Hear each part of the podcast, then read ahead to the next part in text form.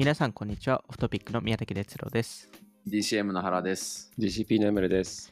はい。えー、まあ、いつものリピートライムですけど、原さん、今日はど今日は、ういう、はい、レこれはコードビートなんですか？ルズのヘルプの、えー、Tell Me What You See っていう曲が、Tell me what you see. あなた何が見えてるか教えてっていう。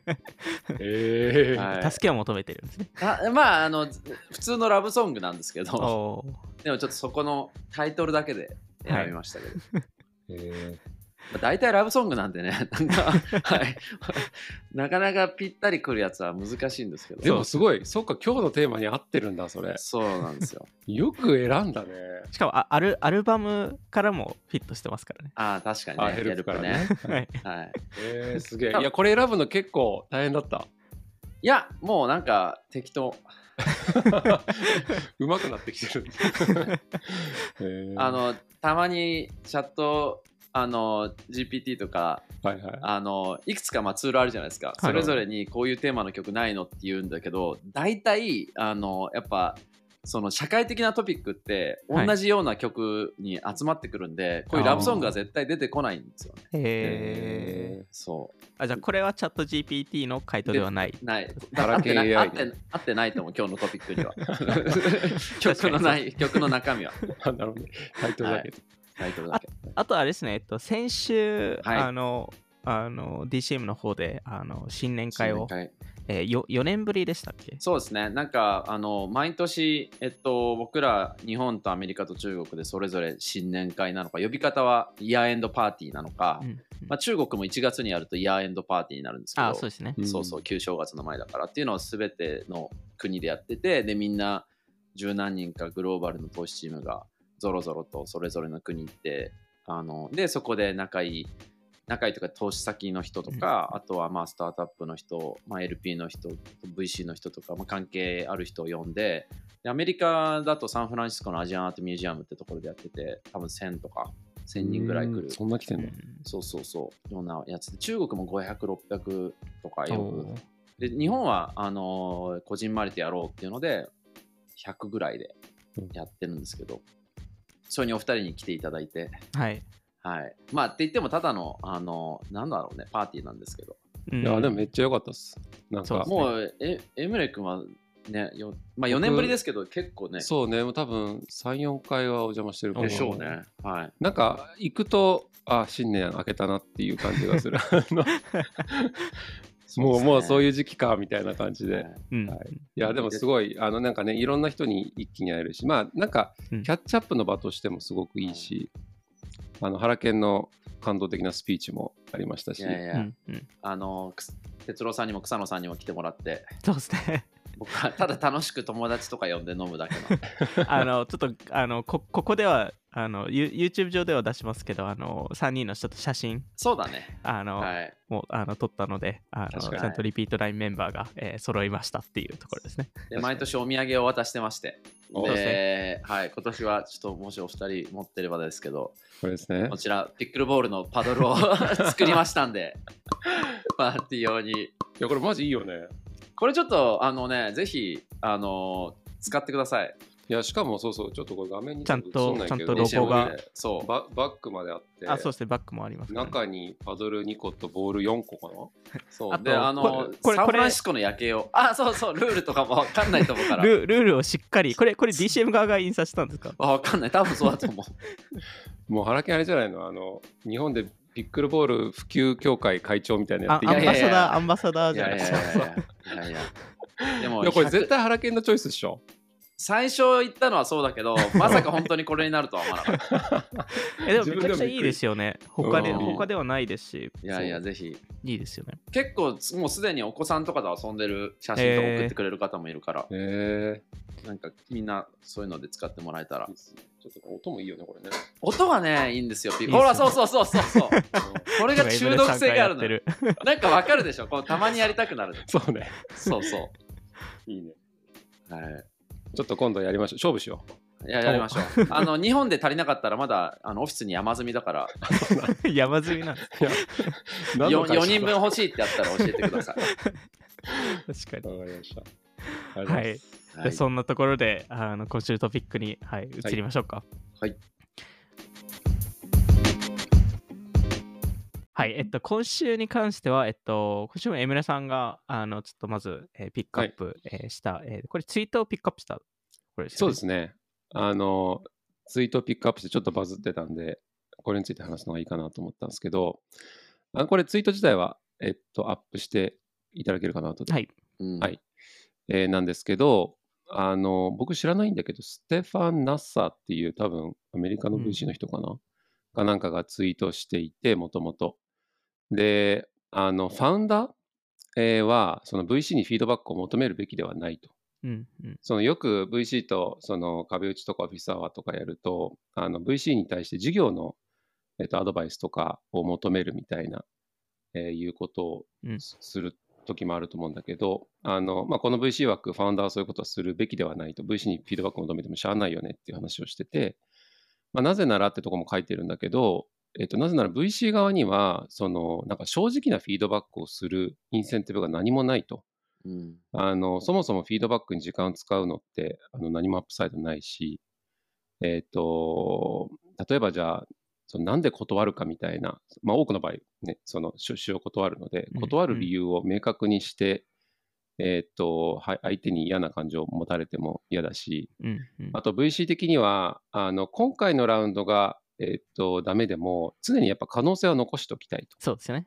なんで、あのその起業家にまあダメ出し的な感じで受け止められるようなことは絶対言いたくないっていうことで、あのどうせ正直に言わないのであの、そういうフィードバックを求めるべきじゃないよっていうふうに言ってて、まあ、それに対して賛成か反対かみたいな感じで、うんあのツイッターでいろいろ議論がなされてたっていう感じでした。で、まあ、これについてちょっとお二人とかどう思うかなっていうのは、うんちょっと聞いてみたいなと思って、今日ちょっとトピックとして挙げてます。VC からの、主に事業のフィードバック。うんで勝手に言うと VC が本音を言うかどうかだよね。そうだね。本音を言うか。僕多分僕はこの人は典型的な多分 VC ってタイプが2ついてうん。チアリーダータイプうんうんうんとあとはまあちゃんとクリティカルなちゃんとっていうのを多分その時点で僕はバイアスかかってるかもしれないけどクリティカルなタイプがいてこの人はうん典型的なチアリーダータイプで、で、えっと、チアリーディングの方が楽なことは間違いがないし、あのうんチアリーディングっていうのは要はいいことだけ、あ、素晴らしいですね、いいですね、みたいな、頑張ってますね、みたいなのをだけ言うのって一番楽。うん。で、この人はもうそういう風にやり続けるから、もうそんな、もう聞いても本音言わないよってタイプだけど、うん。僕は、えっと、と例えばですけど、投資先には多分、明確にチアリーダーではなくて、自分が思ったこととか、こうしこうこういうのが考えた方がいいんじゃないかとか、そういう質問はいっぱいするタイプだし、投資する可能性がより高い人には絶対僕はそうすると思う。うん。うん。それは、そこ、そこ、それが関係づくりだと思うから。うん。こうやって、あのー投資先であるスタートアップのファウンダーと VC であるこちら側っていうのはこういう関係にもし投資したらこうなるんですよっていうのをある意味ロールプレイするいい機会なんで、うんうん。だから結構あのちゃんとフィードバックはしますと。それなんかその、なぜ今投資しないかとか、求められたらする。求められたらっていうか、まあ、真剣にデューデリしたところにはする。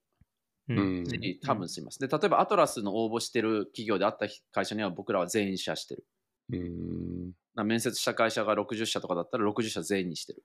なんかそれで、なんていうの、そのも揉めたというか、あの、相手が気分を害すとか、喧嘩になったケースとかってある？ない。あ、ない。えわかんない。ある？なんかどうですかそれは？喧嘩はないですけど、その断った理由に対しての、えっと、あの、反論みたいな。まあ反論みたいなのはうん。たまにあったりしますね。反論、いうん、その、そうね、反論って実はこうですよっていうのももちろんうん言ってくれる人もいるけど、でもそれも一つのやりとりだと思うし。そうですね。うんなんなんか苦い思い出ありますか？えっ、と、そうね。まあなんか、うん、喧嘩というかわかんないけど、うん、やっぱりなんか、そうね、そこに納得いかないという理由で、うん。あのそこから反論で議論が進んでいくっていう。うん。で、なんかその気持ちは超わかって、わかる。まあ僕らが理解しているものってすごく限られてるじゃないですか。そうん。その中でジャッジをしたうん。というものに対して、いやいや、なんか、ちゃんと正しく知った上でとか、こっちの見解も分かった上でり、あの判断してくれっていうのは、よく分かるんだが、うん、なんか、その後のカンバーセーションですごくせ生産的になったことがあんまないなっていうのが、経験っすかね、なんか。確かに。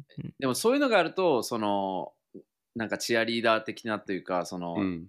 本当の本音のフィードバックっていうよりかは、なんかいいですね、でもみたいな感じにはなりがちですよね。そうそうねでもなんかね、多分僕もあの自分たちが投資する可能性がないぐらい、僕た僕ら例えば本当にシードとシリーズ A ばっかなので、うんシリーズ C とかの人から相談を受けた時とかは、うん。そんなに別にクリティカルにする必要もないから、うんうんなんか応援っぽくなると思う。うん。ん、そうね。う。うん。うん。あとなんかその何に対してフィードバックをまあ求めるかっていうのもあると思ってて、元のツイートはそこまで言及しなかったんだけど、うん。そのなんか事業そのもののについてのアドバイスをそもそも VC ができるはずもないと僕はちょっと思ってて、そうだね。なんかその、あうんまあ、VC 側の方がより解像度高かったりするのと、もしかしたらファイナンスのこととか、うん。だからそのどういう状態であれば、そのわかんないシリーズ A ファイナンスがうまく迎えられるかみたいなものに対してはフィードバックできると思うし、うん。そういうのはしてるけど、なんかそもそもどうやって事業をなんかやっていくべきかとかっていうのは、うんなんか投げかけぐらいはするけど、思ったことを。うん。アイディア出しとか投げかけとか他のケースからのなんかアナロジーみたいなのはやったりするけど、なんかいわゆるフィードバックみたいなのは、うんなんかそもそもできるはずもないって思ってるって感じ。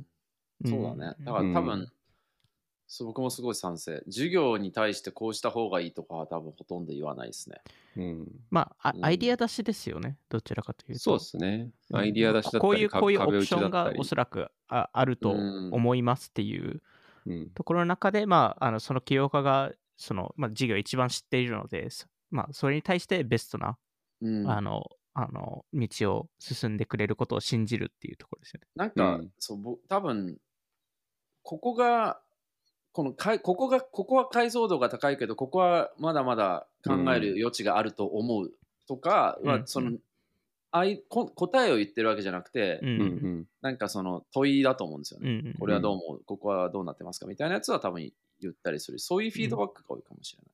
そうそうですね。なんか、なんで、僕もなんか、どちらかというと、そのアイディアを出すか、壁落ちをする、いわゆる同じ質問を、うん。まあ、うん。本当に需要があるんですかっていう質問を繰り返すっていう話だったり、なんかそれを、まあ、それこそ前職とかでやってたりするので、まあ、それも、特にその、オンラボとかアクセラレータープログラムでやってた時とかは、あの、どちらかというと、最初嫌われるので、うん。うん。あの、ついわゆる詰められてるようように、聞こえ、聞こえちゃう可能性ってあるので、そうでしょうね。ただまあ遠先ですし、すごいこっちはちゃんあのケアしたいので、うん。なので、うん。あの基本的に同じ質問を繰り返すだけなんですけど、うん。あのそれで大体卒業後にすごい感謝されるっていうえー。ことが多いですね。うん。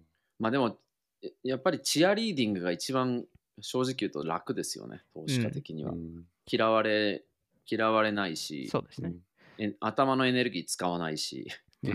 だって、その、何か意見を、例えば、さっきエメリ君が言ったみたいに何かを言うことで、あっちがもそもそも間違ってたら絶対ダメだし、うん。うんっていうことですごく授業を深く理解しなきゃいけないじゃないですか、何か言うことって。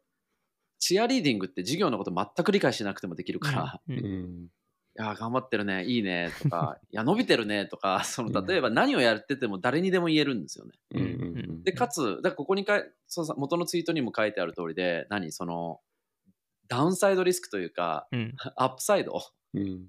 ダウンサイドないじゃないですか、シェアリーディングすることって。うん。もうネガティビティも出てこないし、うんうん。めちゃくちゃ脳みそ的にもエネルギー的にも楽だから、でも、それって本当に、だからやっぱ自分がより真剣になればなるほど、チアリーディングはしちゃいけないんだろうなって気がする。うんうんそうですね。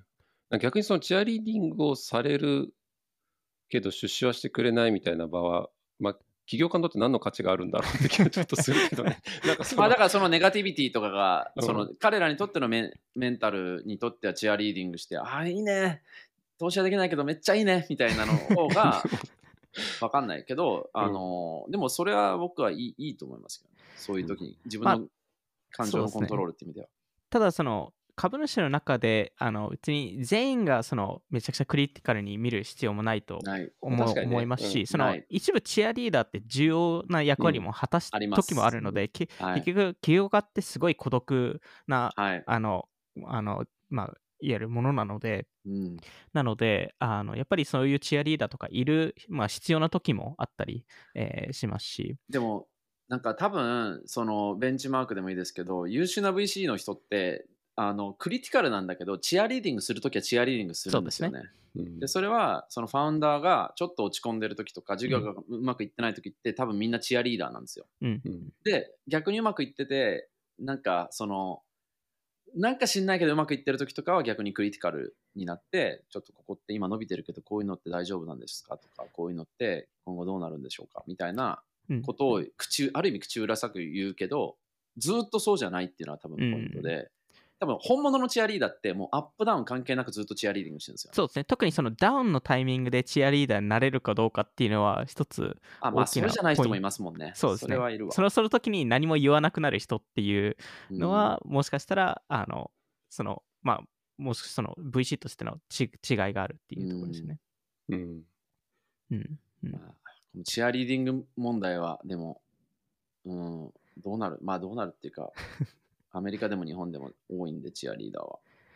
まあ、実際、まあ、そこに関連する話そのアドバイスとかってそのその起業、まあ、起業家でも、まあ、VC でも、まあ、うん。我々3人でもいいんですけど、なんはかどういうところからそのそもそもあのもらうべきであの、まあ、どどういう場面だとなんか、うん。この話はより聞けるなとか聞けないなっていうのってうんなんかあったりします？なんか僕ちょっとこれ後でまたお送りますけどやっぱさっきエムル君が自分はオペレーションのアドバイスするべきではないみたいに言ってたのってすごく正しいなと思っていてであのウィノード・コースラのその言葉で一番重要なのはどのアドバイスを誰からもらうことうん。を知っていることみたいな。うん。っていうのって多分すごく真実だと思っていてなんか一人の人が全部アドバイス正しいってことは絶対ないと思うんですよね。うん。うん。どんなにすごい起業家に聞いても例えばすっごいもう大きい会社を作ったことがある人が言うことって100%正しいかって言ったら多分うん違う。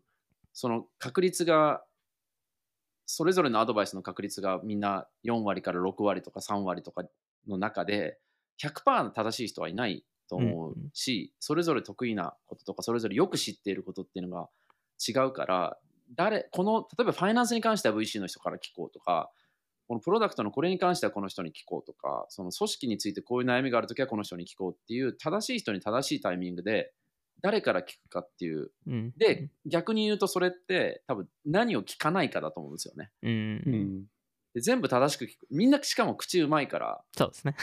多分 VC の人って口うまいし、うん。説得力あるし、うん。で、おおむねなんか年齢差もあったりとかもするかもしれないし、で中でなんか全部正しそうに聞こえるけど、これは聞かなくていいっていうのをうんあの取捨選択できること、取捨選択することがすごく大事だとは思いますよ。うんうんいや、それもう完全に agree ですね。なんかその、さっきのそのツイートのところに戻ると、やっぱあの VC に対して operative なことはやっぱり、ね、そもそもそこを求めるべきで、まあ、 operative な経験がある VC であれば、うん。それはいいと思うんですけど、でもそれって VC に聞いてるというよりかは、そのオオペレーターとしての、その起業家としての先輩に聞いてる感覚だと思うんで、うん。で多分あの逆もしかりかもしれなくて、その起業家にファイナンスのアドバイスを求めるみたいなのも、あの場合によっては相手が違う可能性あるなっていうふうに感じることあって、結構我々のところに相談あのに来る起業家も、他の起業家からいろいろ話、インプットもらって、うん。まあ、なんかちょっと誤解とか、少し前の、えっと市場環境での話、うん。その人たちの多分経験を聞いたんで、2、3年前にはそれ通用したけど、今ちょっと違うよねみたいなインプットを受けてきてる人たちもいて、原木に言った通り、その、あの誰に何を聞くかみたいなのはうん超重要だと思うし、なんかある意味、まあ、も持ちは持ちやで、一人があらゆる面でのアドバイスできるはずもないので、うん。なんかそこはちゃんと考えた方がいいですね。あとなんか、もう一個思ったのは、コンテキストのやっぱ理解もすごく重要だと思ってて、なんだよね。なんか、普遍的なアドバイスなんて世の中にないじゃないですか。うん。なんか全てケースバイケースですみたいな。時にその、その会社とか、その人とか、今のこの市場環境に合わせたものじゃなきゃいけなくて、なんかちゃんとそれを理解した人に聞かないと、うん。あの、全然当てはまりませんみたいな。そこの市場環境ってすごい大事だなと思うので、ようん。く例えばその先輩の起業家に、あのその起業家が先輩の起業家だしたり、VC が先輩の VC とか、いわゆるより経験値がある人にアドバイス求めるのはいいことだと思うんですけど、同時にその人が、えっと、その活躍したタイミング、は今のタイミングと全く違う環境でもあったりするので、うん。よくあの C 向きのアプリとかでよくあの、ま、間違いとして見るのが、うん。今の例えば Facebook とか Instagram とかその今成功してるアプリの UI とかを 見たりするんですけどそ今のメタの状況って全く違うので、うん。初期の方が多分オンボーディングによりフォーカスしたものとか、うんえーあったりするのでそこのタイミングってすごい重要だなっていうのを思いますね。いや、うん。でも本当にそのコンテクスト、そのかい絶対アドバイスもそのそれぞれの会社の状況うん。によっても全然違うし、それって理解するのってさっきのチアリーディングの逆ですごくエネルギー使うし、うん。うん。だからこそなんか自分がし自分が知らないことには多分本当はアドバイスすべきじゃないし、自分がその会社のコンテクストを深く理解してるなければ、本来はすべきじゃないうん。か、その自分のなんか言うことのなんて角度、僕はたまに、たまにとか結構やるようにしてるのは角度を伝える。ううんん3割ぐらい 合ってると思うけどみたいな。5割ぐらいかなみたいな。自分の自信度みたいなね。そう。なぜならばその根底にあるのは自分のその知識とファウンダーの知識の例えば差がそんなにない時とか、あとは状況が違うとか、自分がその事業についてそんなに初めて会った人とかだったらうんだと思いますし、ねなんか本当に全て真実そうに聞こえるなんか一般的なアドバイスも会社によって変わってくるじゃないですか。うん。うん。なんかいっぱい調達した方がいいよってよく言うけど、その会社のビジネスによって変わるし、状況によって変わるし、融資は引けるだけ引いた方がいいよとか、うん。それって当たり前ですけど、利率によるし、うん。その会社がどれぐらい今まで引いてるかによるし、うん。どれぐらいなんか今抱えてるデッドがあるかにもよるし、どれぐらいランウェイがあるかにもよるから、うん。一見当たり前全部正しそうに聞こえる一般的なアドバイスでも絶対変わるんだと思うんですよね。そうですね。うんなんかちなみにその、あの、2人は誰からアドバイスもらってます？難しいよね。難しい質問ですね。まあでもそれこそ何についてによっても全然違うと思うんだけど。聞いてみたかった。ななんか二人に僕も。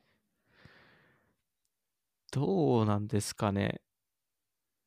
あじゃあ僕から、僕僕お願いしま。ますす。えっと、僕で言うと、あの、それこそ、あの、トピックによって結構違うなと思ってて、うん。いわゆる VC 的な話で言うと、えっと、まずはまあ社内がもちろんあって、今ちょうど今週やってんだけど、うち半期に1回 MBO っていうあの目標設定とその振り返りみたいなのやってて、そういうオフィシャルな場でもあるし、なんかたまに差し飲み行ったりランチしたりとかして、うんえっと、自分のことをよく知っているし、今の僕の、なんだろうな、その担当してる会社の状況だとか、ファンドの状況みたいなのをすごいよく理解した上での人からんからの、まあ、コメントとかフィードバックっていうのはとてもいいなと思うし、まあ、あとはその、ぶ外の VC で信頼してる人、うんあのからのアドバイスっていうのもとてもいいなと。で、なんか、やっぱ長く付き合うと、いろいろコンテクスト含めて理解してもらえるんで、それもすごくいいなと思ってて、なんかね、だから原研とかたまになんかその、サウナ行って飲みに行ってみたいなのを、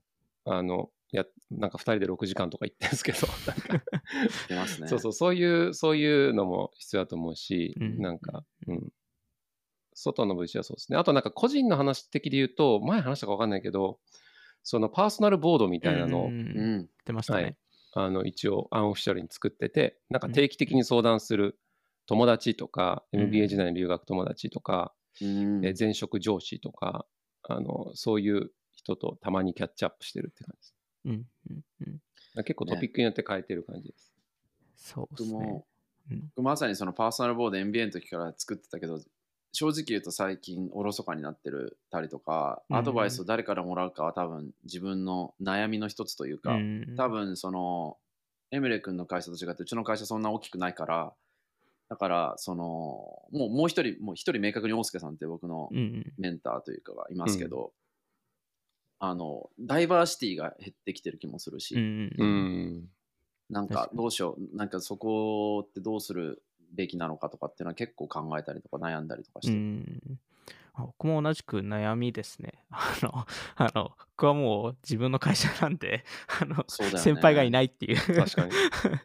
ところなので、で、そうなんですよね。なんで、基本的になんか US のなんか VC とかからたまになんか特定、すごい特定の悩みの時は聞いたりとかするんですけど、あまりなんかそこまでなんか周りに聞かないかもしれないですね。うんでもなんかわかんないけど、ハリー、ハリー・ステビンクスが正しいとか知らんけど、そういう、なんか向こうのテック系のメディアで自分でやってますみたいな人とかってすごい、うん、参考になりそうだけど。そうですね。あの、あの、ハリーさんと一回だけ話したことあるんですけど、まあ、ななかなか、なんか常になんか話せるような関係性は今持ってないので、ね。うん。なんういう意味ですと、まあ、なんか、ノットボーリングのパッキー・マッコーマックさんとか、なんか、何人か、その、えっと、シュラーキャピタルのニブさんとか、何人かなんか、あの、フランクにちょっと話す、はあのうん。話したいですって言える人はいるんですけど、あんまりなんか、そこまでああったりもしてないので、僕も日本にいるので、まあねうん。なんで、そこはちょっと課題としてありますね。はいはい。うん。うんいやでも本当にアドバイスってものすごく大事うんうんだし自分のやっぱりその知らない論点知らなかった課題とかも教えてくれるしうん。気づかなかったこととかやっぱり本当はもっと活用したいなって思いますよね。うん。うん。うん。なんかそのアドバイスについてはそうだし、あとなんかちょっとアドバイスとは違うけど、そのベンチマーク先うんとかを知っておくっていうのもすごい刺激になるなと思ってて、そう2人もね、やってると思うけど、そのやっぱ自分の領域とかで一歩先半歩先行ってる人が何考えてるのかとか、えー自分のキャリアステージの時にどういうことをしてたとか、なんか別にそういう人と会ったこともないし話したこともないけど、うんそういう人のポッドキャスト、YouTube とかいろんなものを聞いてリサーチしてると、すげえ刺激受けるし、うん。あなんかある意味それが、そこと照らし合わせた自分みたいなのを振り返った時に、うんあ、もっとこういうことしなきゃいけないなとか、うんあのそういう、まあ、アドバイスとは違うけど刺激にはなりますよね。なんかそういうのも同じく重要だなと思う。確かに。過去正直個人的に過去数年間の学びの大半はポッドキャストから来てる。そうですね、僕もなんかいわゆるそこのインプットからの学びはめちゃくちゃあったので、うんそこはずっと頼りにしてますね。勝手にバーチャルパーソナルボードメンバーとして。あの僕の肩に常にピーター・ティルはいるいると思ってピーター・ティルがいるんだ。ピーターティルいるの？大変そうっすね、それはそれ大変です。毎回困ります。うんでもなんか、あともう一つ多分、そのアドバイスっていううんところですと、その同じ、その例えば年齢層だでしたり、同じスキル、スキルセットの人たち、同じステージの人たち、えーとも、なんかその、そこの横のつながりで、その今同じ、まあ、似たような課題とかうん。感じてたりもし、あのするので、そこでまあお互い支え合って、えーでアドバイスし,、ね。し合うっていうのも一つ重要だと思うので、うん。なんか US の例えばまあボードメンバーってまさにアドバイスを求められうるん。代表的なチームじゃないですか。はい。うん。でいいなんか US のスタートアップでいいなと思うのは本当にピアになるファウンダーをボードに入れたりとかするっていううんうんうんうん。かその自分のライバル的な起業家？うんうんでそれってなんか一般的にボードメンバーって聞くとなんかちょっと年齢が自分より経験が自分よりある人たちみたいなうん。人たちの集合って感じがするけど、僕もなんか、例えばエメレ君とか、まさにもっとアドバイス欲しいけど、逆に言うと、あの、なんか、そのピアっていいアドバイスをくれる人うん。の一つのカテゴリーだろうなって思そうですね。うん確かに。う。うん、ちょっとぜひ3人でアドバイスじゃあし合っていきましょう。そうですね。いいですねそういうちょっとエモいセッションやりましょうか。いいね。いいですね。いいです。ちょっとおオフレコで。は いなんか食べながらとかね。そうだねはい。まあでもはいアドバイスはね、重要ですから。うんあとは最最後ファンからなんか受けます？あと3、3 4分ぐらいで。はい。じゃあいただいた一人一人1分ぐらい。いの回答で。一人1分。えはい。はい。えーっと、お願いしますと。えーっと、ファンからの、えっと、質問で、えっと、なぜ VC で働くことを選び続けているのかっていう中で、まあ、特になぜ事業会社とかスタートアップではなく VC に、えーしているのかと。まあ、これは多分、どちらかというと、お二人の、えーに対しての質問だと思うので、あの、そういう意味ですと、いあの1分半。いいね。Fire、なんかその、 quick、quick fire round みたいなはいはいはい。お願いします。じゃあ、どどっちからいきます？じゃあ行きましょうか。はい。えっと、いや、なぜ VC で、えっと、は働き続けてるかでいうと、まあ、純粋に楽しいからに尽きちゃうかもしれないんだけど。あでも、いいわゆる、まあちょ、ちょっとコンテクストを多分加えると、あのいわゆるそのいろんなスタートアップとかを見てるわけなので、うん。まあ、よくよく多分聞かれるのは、なんか自分で起業し,、ましないんですかっていうのって多分聞かれます。よね。はい。そそれも含めての答えで。はい。あ、OK です。あの、2つあって、えっ、とそ、それで言うと、一つが VC がやっている役割がすごく好きっていうのがあって、うんエコシステムの中で、えっ、と、VC 側、えーが、まあ、リスクキャピタルを、えっ、と、投じたりだとか、あとはいろんな案件からのベンチマークを相互に共有したりだとか、えーするっていう役割になってると思うんですけど、えっ、と、それを通じてなんかエコシステム自体を活性化したり醸成したりするっていうう、んなんか僕はそっち側にすごく興味があって、一つの会社を伸ばしていくっていうことよりも、あの、我々日本にフォーカスしてるんで、日本のエコシステムがえー伸びていくことに対してすごくミッションを感じて、それができるのが VC だからってのと、あともう一個は自分の性格的に、やっぱ、その、すごく尊敬する人たち、えーと仕事するのが楽しいですし、うんその人たちを、まあ、サポートしたり、アクセラレートするっていう立場がすごく向いてるなっていうふうに思ってる感じですかね。なんで自分自身が、えーとドライバーシートに座っているというよりかは、そういう人たちを、まあ、それこそチアアップしたりだとか、うんえっ、と、サポートするっていう立場が自分は好きっていうのがあります。うん僕はもう一言き一言で言うとそういう続けると決めたからですね。うんで例えば昨日とかもすごい大きくなったスタートアップのオフィスとかに行ってああ羨ましいなとか毎回思うしいいなとかここに正直スタートアップでかなんかうま一生懸命やってる自分も全然想像できるしうんいま、未だに事業会社とかで一生懸命やってる自分も想像できるし別にそれぞれ向いてなかったから選んでないわけじゃなくてもう単純にもうやるって決めたから続けるって決めたからやってるっていう感じで多分それぞれどの世界でも一流になるためにはもう続ける10年をやるっていうのは必要条件だと思うんですよね。10じゃあそれは年やるね、年数切ってるんですか？いやもうずっとじゃないですか。おおずっとなんですね。はい、別に何年何歳スタートっていうのは多分重要なファクターだけど、でもそれでもやり続けることしか一流になる道はないと思うんで、うん。だからや続けてるってうんいう感じ。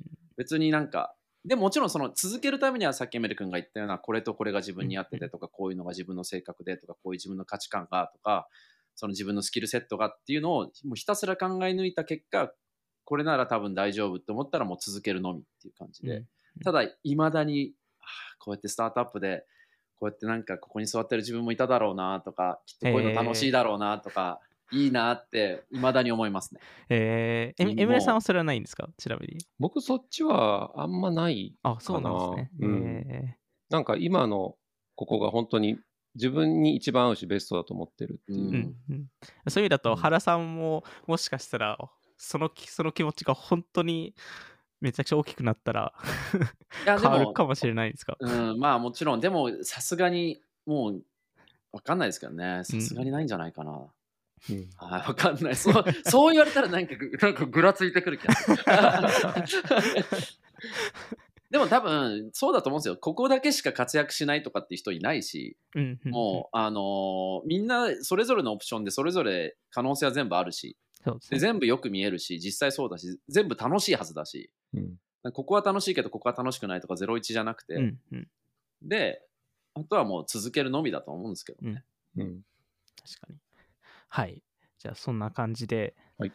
はい。大丈夫ですかね。えっと、はい。じゃあ、今回も、えー聞いていただきありがとうございました。今回話した内容気になった方は、概要欄に載っている我々ツイッターアカウントなどをフォローお願いします。今回の収録は YouTube でも聞くことができます。それではまた次回お会いしましょう。